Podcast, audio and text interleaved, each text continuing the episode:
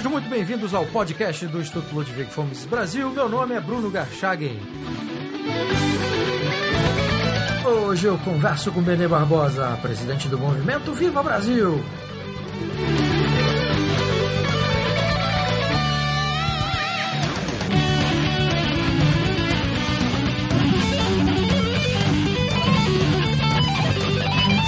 Seja muito bem-vindo, Bené Barbosa. Olá, Bruno. Obrigado por mais oportunidade. É, é muito bom aí bater uh, esse papo com você. Bené, no fim do ano passado, quase foi aprovado o projeto de lei 3722-2012, cujo objetivo é estabelecer uma nova regulamentação para aquisição, posse, circulação e o porte de armas no Brasil. Esse projeto revoga as regras estabelecidas em 2003 pelo Estatuto de Desarmamento, inclusive, né? Então eu queria começar esse podcast perguntando quais são as principais mudanças definidas por esse projeto de lei, né, com base no estatuto que, que já existe, e por que, que ele não foi aprovado no fim do ano passado. Bom, vamos lá, né? Então, assim, as principais mudanças, uh, e o que eu considero a, a mudança mais importante de todas, é que ele acaba com a discricionariedade sobre a questão da posse e do, do porte de armas de fogo. Né? O que, que é isso? Né? Uh, hoje, como é que funciona a lei? Você vai lá numa loja de armas né, para comprar uma arma uh, de fogo. Aí você passa por todo um trâmite burocrático gigantesco, né? Você vai ter que apresentar todas as certidões negativas, ou seja, você não deve uh, nada para a justiça, você não tem nenhum tipo de condenação uh, criminal, uh, você tem que fazer um teste prático de tiro né, para comprovar que você sabe utilizar uh, uma arma de fogo, você tem que passar por um psicólogo que vai atestar que você tem capacidade psicológica para possuir essa arma de fogo, né? além de outras, outras coisas, né? comprovar ocupação lícita, né? e entre tantas outras coisas. O problema é que existe lá na norma uma questão que você tem que comprovar ou demonstrar né, uh, uh, efetiva necessidade. E aí fica uma coisa absurdamente e absolutamente subjetiva. E aí o que acontece? Né? Como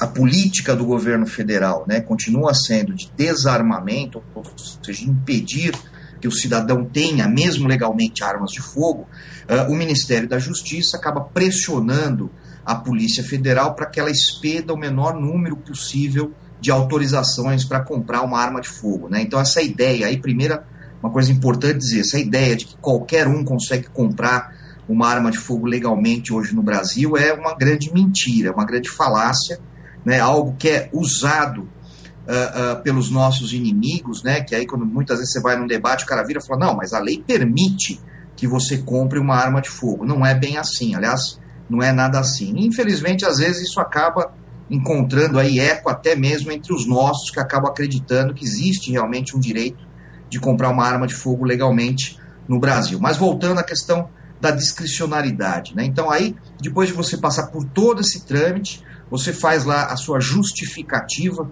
né? Por que, que você precisa ter uma arma de fogo e simplesmente fazer essa justificativa já é completamente absurda, né? Primeiro que eu acho que o governo não tem que se meter no que eu quero ou não quero ter na minha casa e por qual motivo. Se eu quero ter uma arma porque eu gosto de armas, eu tenho que ter essa liberdade uh, garantida, mas não é isso que acontece. E aí o que acontece é que isso cai na mão de um delegado da Polícia Federal, que, como eu disse, é pressionado pelo Ministério da Justiça, e em cima dessa análise absolutamente subjetiva, ele nega uh, o pedido e você praticamente não tem a quem recorrer. Mesmo aqueles que recorrem à justiça, uh, e eu acho que todos que têm o seu direito negado teriam que recorrer à justiça, uh, acabam tendo também pela justiça esse direito negado, porque ela entende que realmente é algo que o delegado é que tem que decidir se você pode ou não, se você precisa ou não de uma arma de fogo. E o projeto de lei 3722 acaba com isso.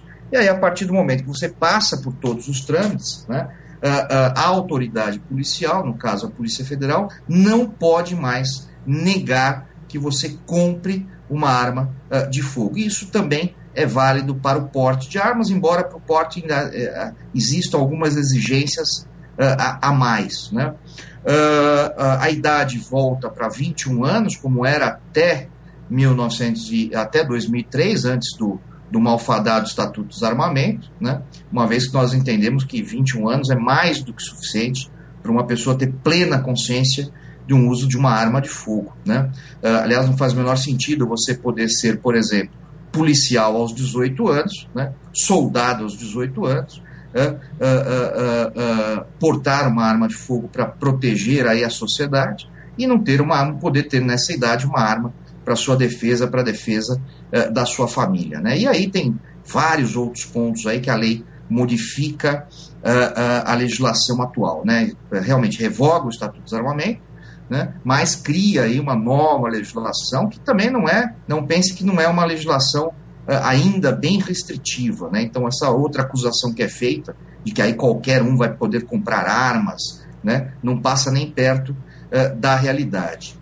Uh, no final do ano passado, nós chegamos muito perto de aprovarmos essa lei na comissão especial que foi criada na Câmara, e aí depois disso ela iria diretamente para plenário. O que causou né, um verdadeiro pandemônio, uma verdadeira crise nos desarmamentistas. Né? E aí saíram atirando para todo lado, saíram acusando todo mundo, foram para a imprensa e, como sempre, a imprensa acaba muitas vezes engolindo as mentiras que eles contam, né? mentiras essas que basta um mínimo estudo sobre a própria lei que está sendo discutida e qualquer um veria que, que aquilo não é real, né? Uh, mas né, houve uma forte pressão dentro do Congresso, principalmente dos deputados do PT e do, e do PSOL, né, que são uh, uh, absolutamente contrários à modificação do Estatuto dos Armamentos, são desarmamentistas realmente ferrenhos. Né. a gente teve um, um, substitutivo apresentado pelo deputado Cláudio Cajado, que era um substitutivo também muito ruim, muito ruim, né, que muito, em, em determinados pontos deixava a lei pior até do que ela é hoje. Né? E aí acabou por uma questão regimental, não foi nada muito uh, uh, de nenhuma das partes, né? acabou não havendo a votação uh, por questões do regimento interno da Câmara, e aí a gente segue aí esse ano né, discutindo e temos certeza que com esse novo Congresso que foi formado agora, a partir do dia, do dia primeiro, né, a gente vai ter aí uma possibilidade muito maior uh, de aprovar não só essa lei, como outras leis que estão tramitando, aí, que garantem o direito de defesa ao cidadão. Já se sabe quando é que essas discussões serão retomadas, Vina? É, agora a Câmara, bom, elegeu agora o, o, o deputado Eduardo Cunha, que para a gente foi bastante bom, né? Se fosse o, o, petista, a gente teria muito mais problemas, né? Então, embora o Eduardo Cunha não seja, um, vamos dizer assim, um armamentista, uh, uh, ele também não é muito afeito aí ao, ao próprio governo e a, esse tipo de, de, imposição. Então, com certeza, uh, aliás, com certeza não, a gente sabe que a gente vai ter uh, diálogo com, com o presidente da Câmara, isso pode uh, ser bastante interessante para a gente, somente para a tramitação do projeto. Então, agora, o próximo passo é o que? É recriar essa comissão especial, né? as comissões ainda estão sendo nomeadas, né? não estão sendo criadas, então uma delas é a Comissão de Segurança Pública, né?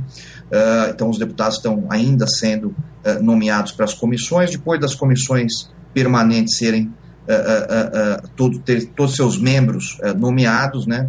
Aí vai um, segue um pedido do deputado Peninha para presidente da Câmara, para Eduardo Cunha, para que ele recrie aí a comissão especial. E aí a gente volta a discutir. Então, eu acredito que em mais ou menos 30, 40 dias a gente volte a ter aí as discussões sobre esse projeto de lei.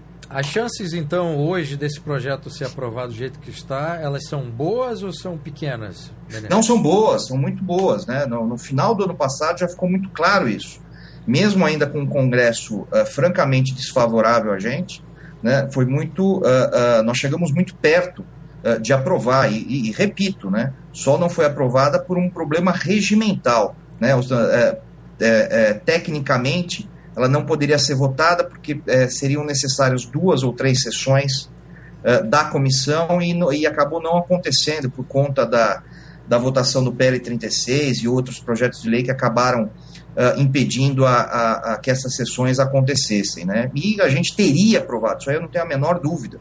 Né? Nós teríamos aprovado já na comissão especial, repito, né, uh, uh, esse projeto de lei. Isso com um Congresso bastante desfavorável. Né? Esse ano, um Congresso muito mais uh, conservador, né, vamos dizer assim, muito mais à direita, né, eu tenho certeza que esse trâmite vai ser mais uh, facilitado ainda, vai ser mais uh, fácil ainda da gente conseguir ainda esse ano aprovar na comissão especial né, o, o, projeto de lei 3722. Depois da comissão, ela vai direto para votação em plenário ou ainda passa por algum trâmite? Se for pela comissão especial, ela vai direto a plenário. Né? Aí uma outra batalha, a gente sabe disso. Uh, uh, o trâmite, quem conhece Brasília, quem conhece uh, o Congresso Nacional, sabe que o trâmite de uma, de uma lei no Brasil é extremamente complexo, né? é extremamente arrastado, muita coisa engessada, mas isso faz parte. Né? Então, por exemplo, só para citar o contrário, né? o Estatuto de Desarmamento ele começou a ser discutido em 1999, né? ele foi aprovado só no finalzinho de 2003, ou seja, foram quatro anos uh, de, de, uh, de, de, discussões antes da aprovação, lembrando ainda que foi um projeto que o governo colocou todo o seu, toda a sua máquina para trabalhar pela sua aprovação, né? ainda lembrando que foi ainda na época da plena vigência do mensalão e, e outras cositas más. Uh, uh, e mesmo assim demoraram quatro anos para conseguir aprovar. Então, a gente sabe que o caminho é longo, uh, mas tem que ser percorrido. Né? Então, se a gente não, não, não, começasse a fazer isso, e muita gente acreditava lá em 2012 que esse projeto não ia andar, né? e as pessoas estavam absolutamente enganadas. Né? Ele andou, andou muito bem, e a gente tem certeza que pode andar muito melhor esse ano, se houver um empenho não só dos nossos políticos, mas de todos aqueles que têm, uh, uh, estão envolvidos aí nessa discussão.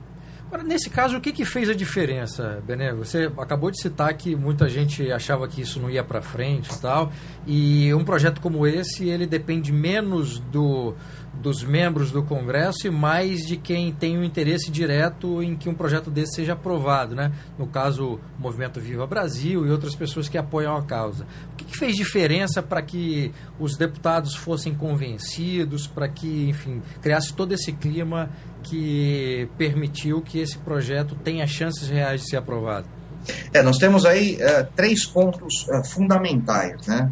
Uh, o primeiro foi o empenho do próprio deputado Rogério Penin porque se o deputado apresenta, como a gente já viu acontecer no passado, né, simplesmente vai e apresenta o projeto de lei que a gente sugere, etc. Mas ele não corre atrás da, da tramitação, não procura fazer alianças, né, não fica realmente em cima, a gente sabe que o projeto não anda. Né, ele acaba engavetado aí na, numa comissão qualquer, não vai, não, não, não entra em pauta nunca e etc. Então, o primeiro ponto foi realmente uh, o empenho do deputado Rogério Penin em fazer com que esse projeto andasse, até porque é um projeto que ele realmente acredita. Né? Ele não embarcou nisso porque ele viu uma chance política, etc. Ele realmente acredita. Sempre foi um, um mote de campanha uh, dele a questão de ser contra o desarmamento. Né? Aliás, ele é um, um dos, dos, deputados mais politicamente incorretos que eu conheço lá dentro. Uh, uh, e ele realmente se empenhou né, para que isso fosse possível. Né? A segunda questão é a participação popular. Né? uh, aonde hoje o, o, projeto de lei é o, o, mais apoiado pelo Disque Câmara, né, que é um, é um telefone 0800 que você liga e dá apoio uh, ou pede a rejeição de determinados projetos de lei. Né, e ele continua sendo uh, o recordista de toda a história do 0800 da Câmara. Né, foi o que mais recebeu ligações, eu acho que hoje está em torno uh, de 12 ou 13 mil ligações, sendo 99% favorável à sua aprovação, né? mais de 99% favorável à sua aprovação. Isso chama muita atenção uh, dos deputados, né? isso chama a atenção da imprensa, né? Uh, e acaba fazendo com que ele ganhe destaque, comece a uh, tramitar com mais agilidade, com mais empenho, com mais interesse dos, dos próprios deputados. Né? e o terceiro, a questão da, uh, de levar informações ao, aos deputados. Né? Isso é uma coisa que, uh, modestamente, o movimento Viva Brasil faz muito bem já há mais de 10 anos, né? Uh, 11 anos completa uh, nesse, nesse ano agora já o movimento, e a gente sempre trabalhou muito nessa questão de levar informações aos deputados. Né? Não adianta você ficar só discutindo uh, com aqueles que já concordam com, com você. Né? Aí vira discussão de mesa de bar, não adianta nada. Né? Então a gente sempre se empenhou né, de estar no Congresso, de estar presente no Congresso, né, de enviar uh, boletins informativos, né, e fazer com que realmente esses boletins cheguem às mãos dos deputados. É lógico que alguns deputados continuarão uh, sendo desarmamentista, é uma posição absolutamente ideológica, com esses não adianta você querer uh, discutir, porque ele não vai mudar de, de opinião. Mas havia e há ainda muitos deputados que desconhecem o assunto e muitas vezes são contra a posse de armas uh, pela população por uma questão de desconhecimento. Né? E é exatamente em cima desses deputados, desses senadores, que a gente trabalha com mais empenho, com mais força, né? levando aí realmente uh, uh, informações corretas, verdadeiras, né? sem maquiar dados, sem ma maquiar estatísticas, para que eles vejam né, que o desarmamento Primeiro, é, uma, é uma, algo uh, absolutamente ideológico de um, de um governo, de qualquer governo que tenha pretensões ditatoriais e autoritárias, né? E o segundo, que ele é sempre maléfico para a população, né? Ele não diminui a criminalidade, não diminui uh, a violência, muito pelo contrário. Ele acaba garantindo somente uh, uh, o monopólio da força ou na mão do Estado, ou o que é muitas vezes mais grave, que é na mão dos, apenas dos criminosos. Você mencionou que o governo se empenhou muito para que o Estatuto do Desarmamento fosse, fosse aprovado né, em 2003, né? e, o que, e você mencionou novamente o governo nessa sua resposta. Por que, que o governo tem tanto interesse, o governo, no caso o governo atual, o governo do PT, tem tanto interesse em desarmar a população no Brasil, Bené? É, por uma questão de justiça, a gente não pode dizer nem que é só o PT, né? Porque na realidade o desarmamento no Brasil, o desarmamento moderno, vamos dizer assim, que foi a partir da década de 90, começou ainda com uh, o Fernando Henrique Cardoso, né? Que é o que eu chamo um desarmamentista teórico, né? Aquele que acredita de que realmente é melhor uma sociedade sem armas e etc, etc, aquela coisa quase poliana, né? Me, me passa essa impressão pelo menos, né? Uh, mas obviamente ele foi, esse plano foi encampado aí depois pelos sucessivos uh, uh, governos uh, petistas, né, que se empenharam mais do que ninguém em levar isso à frente, né? Tanto é que isso faz está presente lá desde o primeiro Plano Nacional de Direitos Humanos, que foi criado em 96 pelo, pelo então presidente Fernando Henrique, veio e foi mantido no, no, na segunda versão desse plano nacional uh, e depois repetido na terceira versão. Ou seja, eles não desistem de desarmar a população uh, uh, uh, por uma questão absolutamente ideológica, né? Foi o que eu disse. eles tendem a criar, né? aliás, a, a ideia, o objetivo é realmente criar um monopólio da força, um monopólio da violência na mão do Estado, né? e a gente sabe que sempre que isso acontece, em qualquer país que isso acontece, né? ainda mais num país com uma democracia ainda tão frágil como a brasileira, né? A gente sabe que isso nunca acaba bem para a população. Basta ver agora o que está acontecendo na Venezuela, que muitas vezes não aparece em lugar nenhum, mas graças à internet a gente tem acesso a tudo isso.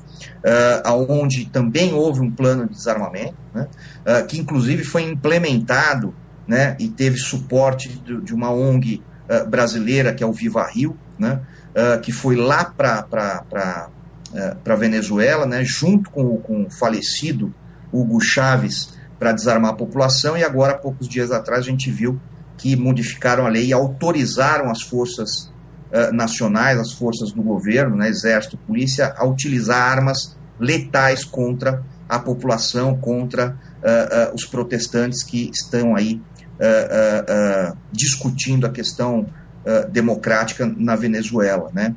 Então é sempre por aí, né? Todo governo que quer ter né, é, um controle total, um, um governo centralizador, um governo uh, autoritário, aí independe de que partido ele seja, ele sempre vai tender aí, uh, a, a desarmar a sua população.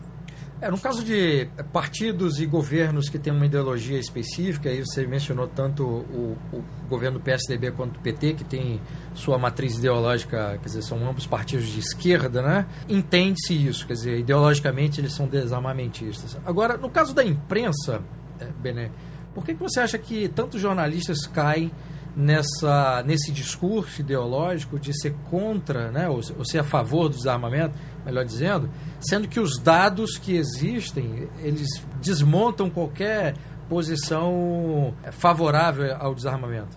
É falta de conhecimento, como acontece com, com, com os membros do Congresso?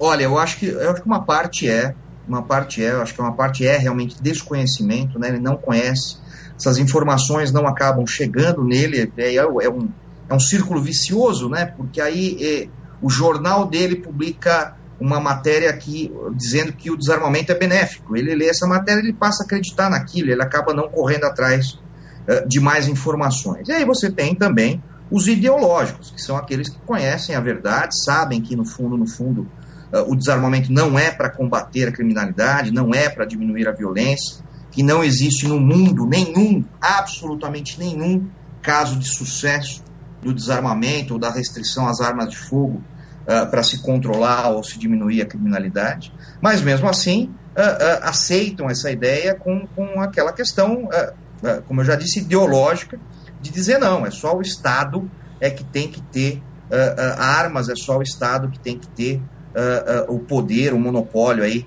da força e da violência. Um outro tema que eu queria tratar com você, Bené, é o seguinte: uma decisão do Exército de adequar as normas que hoje regem atiradores, colecionadores, caçadores à política nacional de desarmamento. Qual é a consequência desse tipo de decisão tomada pelo Exército? Olha, é terrível, né? É terrível. Né?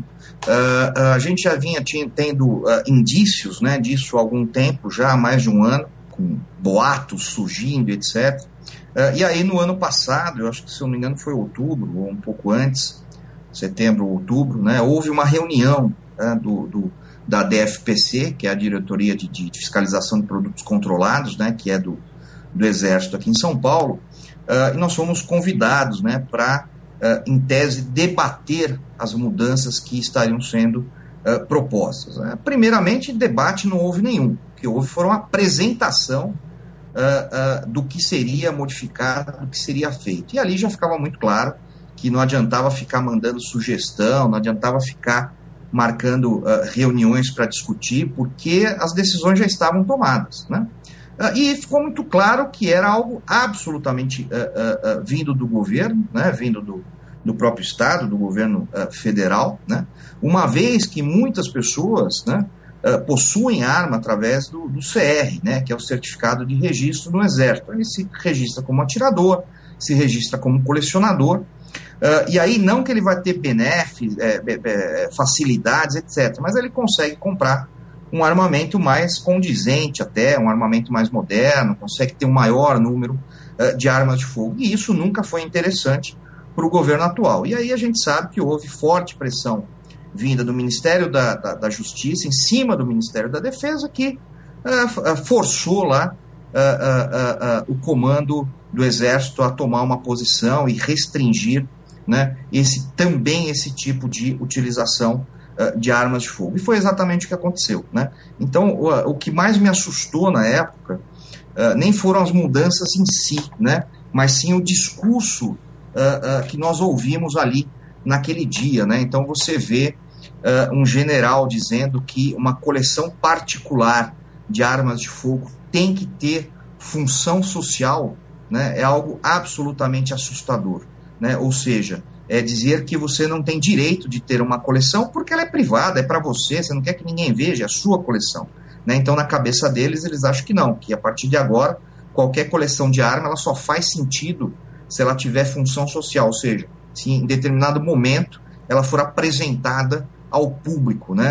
É, é, é um discurso é, absolutamente socialista, a gente sabe disso, coletivista, né? onde o indivíduo passa a ter as suas liberdades individuais é, tolhidas, né? comprometidas, retiradas, né? aonde ele passa, aonde ele deixa de ser visto como um indivíduo com vontades próprias e pessoais, né?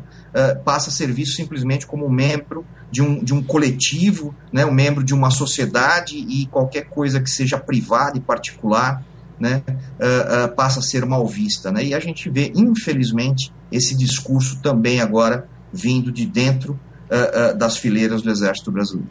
Jesus Maria José, função social da coleção de armas é de lascar, hein?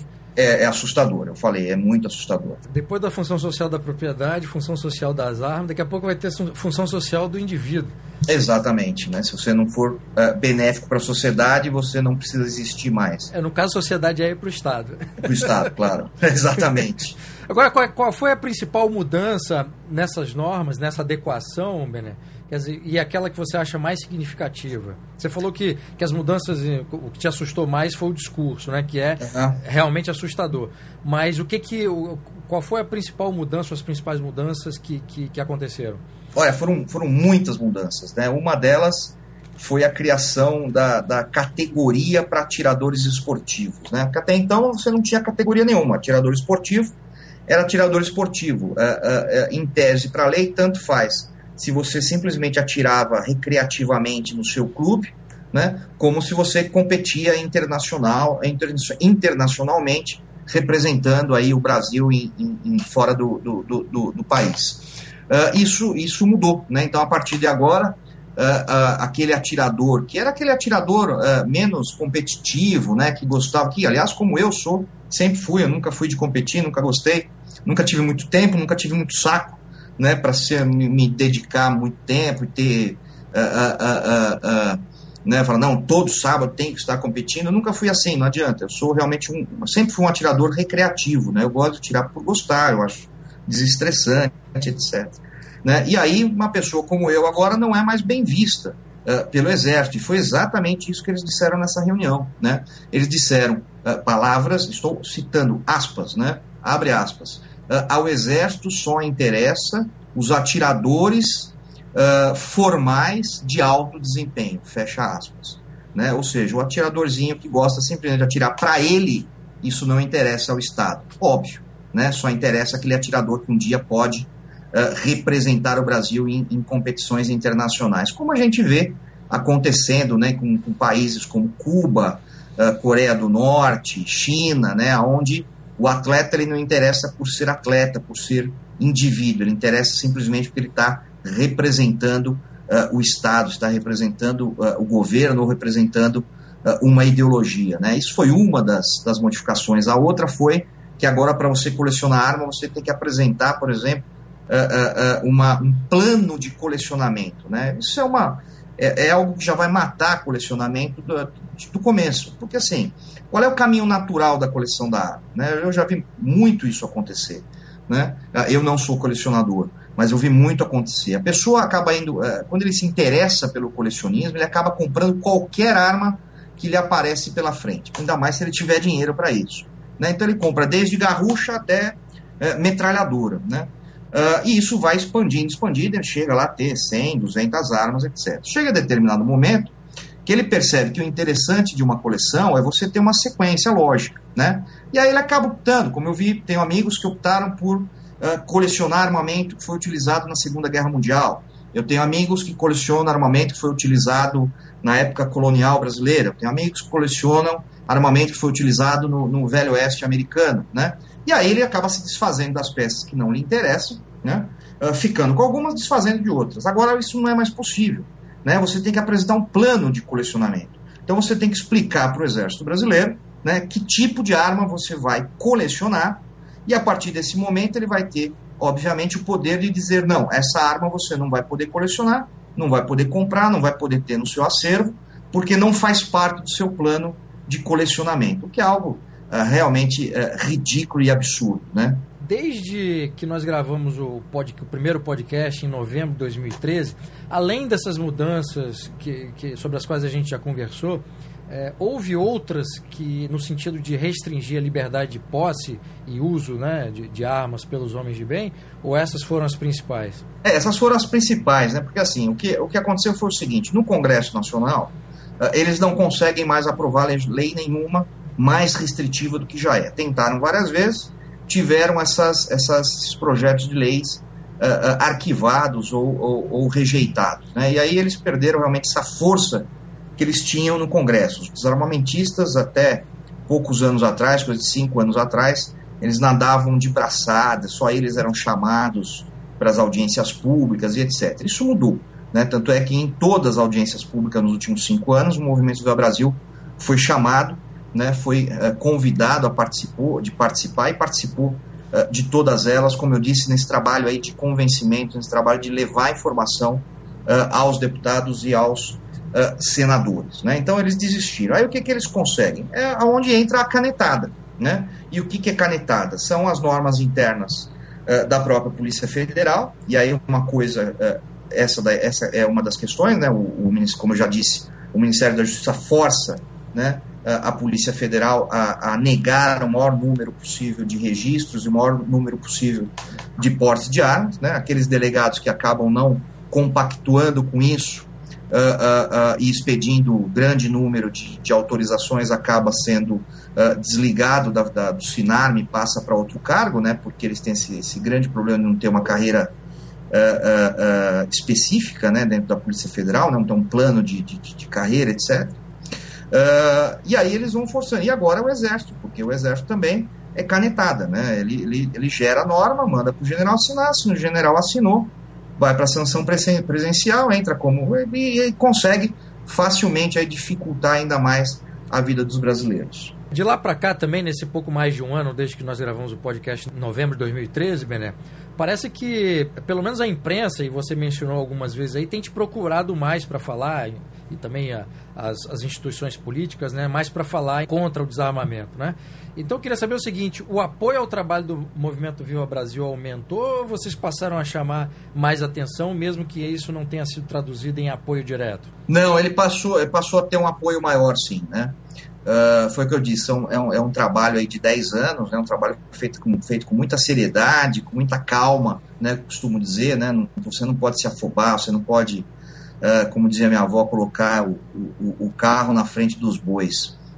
Uh, e a gente tem feito isso modestamente bastante bem, né, e, e, a gente começou a ganhar aí repercussão, começou a ganhar mais visibilidade, então hoje eu sou, não só eu, como o Fabrício Rebelo, lá da da Bahia, o João Luiz, que é lá do, do Paraná, né, que são do Movimento Viva Brasil, costumeiramente são chamados aí pela imprensa para opinar sobre determinados assuntos, não só sobre desarmamento ou armas, mas também sobre questão de segurança pública. Né? Então a gente vê que realmente houve aí uh, um maior interesse por um, pelo outro lado da moeda, né? um lado aí que ficou uh, uh, escondido, ficou oculto durante muito tempo. Uma questão muito óbvia, né? não há mais como se afirmar que o Estatuto de Desarmamento foi benéfico, não há mais como se afirmar que o Estatuto de Desarmamento fez qualquer diferença na redução da criminalidade, principalmente na criminalidade violenta, né? E obviamente você tem vários jornalistas aí que perceberam isso, viram isso e começam a olhar o desarmamento com outros olhos, né?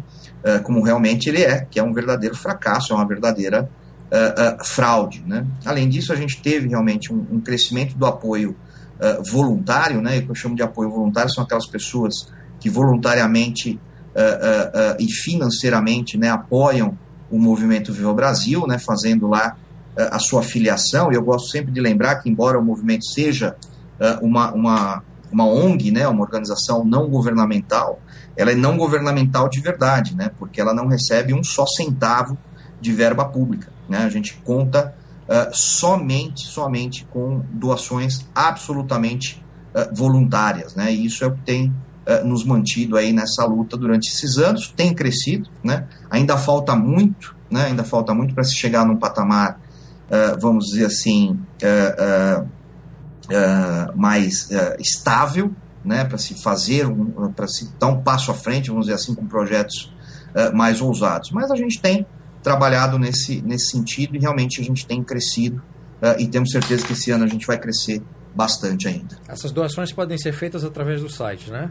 Exatamente, através do site, né? São, nós temos dois tipos, né? Tem a filiação, que a pessoa se filia ao movimento Viva Brasil, é uma taxa praticamente simbólica aí de 100 reais por ano, né, pode ser dividida até em 10 vezes pelo, pelo PagSeguro, né, pelo cartão de crédito, né, uh, e as, do, as doações uh, livres, né, que a pessoa doa uh, quanto quiser, quanto puder, né, quanto achar que, que, que pode aí nos ajudar. Isso tem realmente feito bastante diferença. Bené, quem trabalha aí defendendo a liberdade de mercado se depara de forma regular com uma cultura empresarial que é uma cultura econômica que é estatista, enfim, por várias razões históricas aí brasileiras. E a gente, e eu pessoalmente, e, e essa é uma, uma constatação comum de outros colegas, que se depara com empresários que têm cabeça de servidor público e às vezes até mais estatista do que quem trabalha diretamente para o Estado. No caso do segmento de armas, você também se depara com pessoas que às vezes trabalham, são proprietários de, de, de lojas e que têm uma cabeça que é muito mais favorável ao desarmamento do que contrário ao desarmamento ou não? Mas muito, muito, não é pouco não, é muito, né? O brasileiro médio ele gosta de ser tutelado né? ele gosta de, de benefícios, benesses do, do próprio Estado. Né? Uh, ele pede para ser tutelado pelo governo, né? ele gosta que se criem regras, que se criem. Né? Então você vê muitas vezes lojistas, né? e olha que hoje são só 200 no Brasil, né? 90% das lojas uh, já fecharam no Brasil. Né? Você vê lojistas, você vê donos de, de, de, clube de tiro, né, sendo favoráveis às restrições, né, dizendo, não, mas realmente a arma não é para qualquer um, tem que restringir, tem que ser uma coisa mais elitizada, o governo não pode realmente é, deixar que qualquer um tenha uma arma de fogo, ou seja, é uma é uma, uma, uma é um antipensamento, né, não, não, não, tem jeito, né, ele mesmo ganhando dinheiro com aquilo, ele não consegue entender uh, que, que as restrições nos, no ponto que chegaram uh, só fizeram mal a todos, né? não só ao lojista, não só ao atirador, não só ao industrial, não só uh, uh, ao clube de tiro, como à sociedade como um todo. E aí você infelizmente vê, aliás, no final do ano passado até publiquei alguma coisa nesse sentido, né, de um, de um dono de clube lá no Rio Grande do Sul, que é o, o estado mais armado do Brasil, dizendo que era plenamente favorável, era contrário ao projeto de lei 3722, porque ele realmente uh, uh, uh, as restrições tinham que continuar, é algo realmente que não, não dá para entender. Quer dizer, reproduzem o discurso ideológico da, da, do, dos políticos e, e, do, do, e, do, governo. Reproduz, reproduz porque no fundo, no fundo, essas pessoas também leem muito pouco. Né? Essas pessoas não se aprofundam no assunto. Né? Então ele acaba, acaba acreditando naquilo que é a manchete de jornal. Né? Que, ah, não, se liberar arma, todo mundo vai sair dando tiro em todo mundo. Isso é mentira né? Ah, vai virar bang bang. Primeiro, o cara falou vai virar bang bang, vai virar velho oeste, né? Primeiro que ele não conhece nada sobre desarmamento, sobre armas, e segundo que ele não conhece sobre o velho oeste, né? Exato.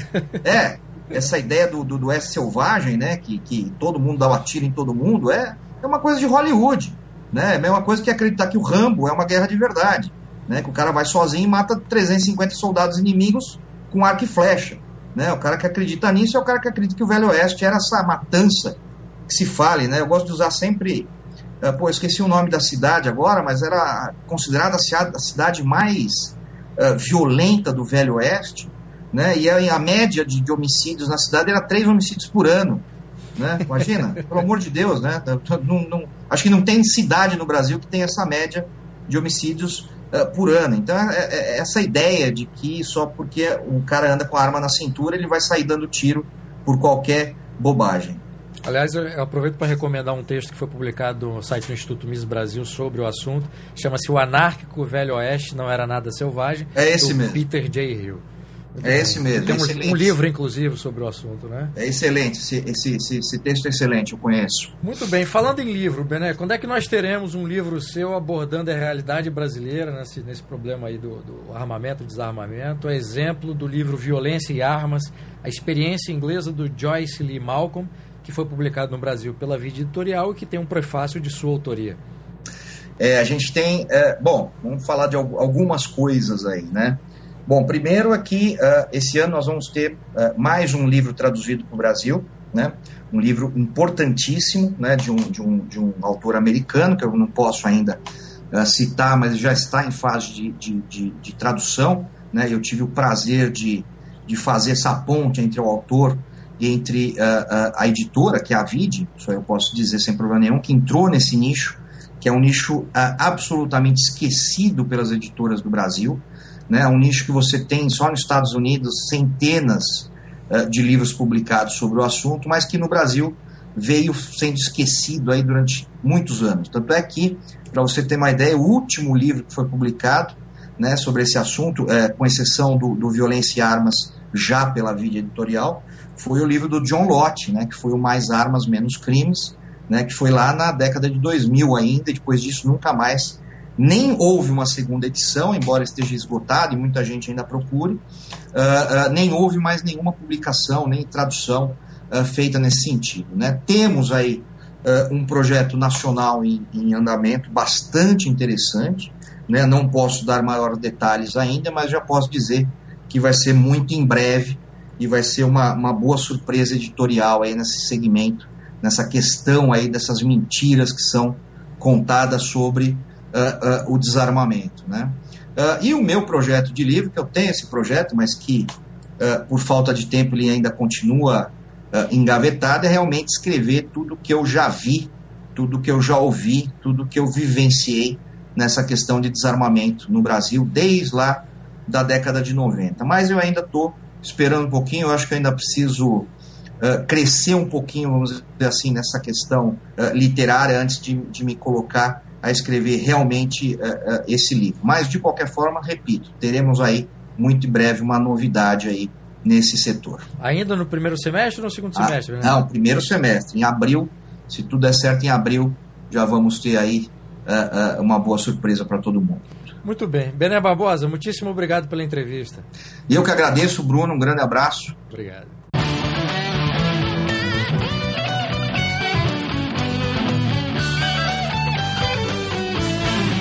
Este foi o podcast do Instituto Ludwig Gomes Brasil. Meu nome é Bruno Garchagen.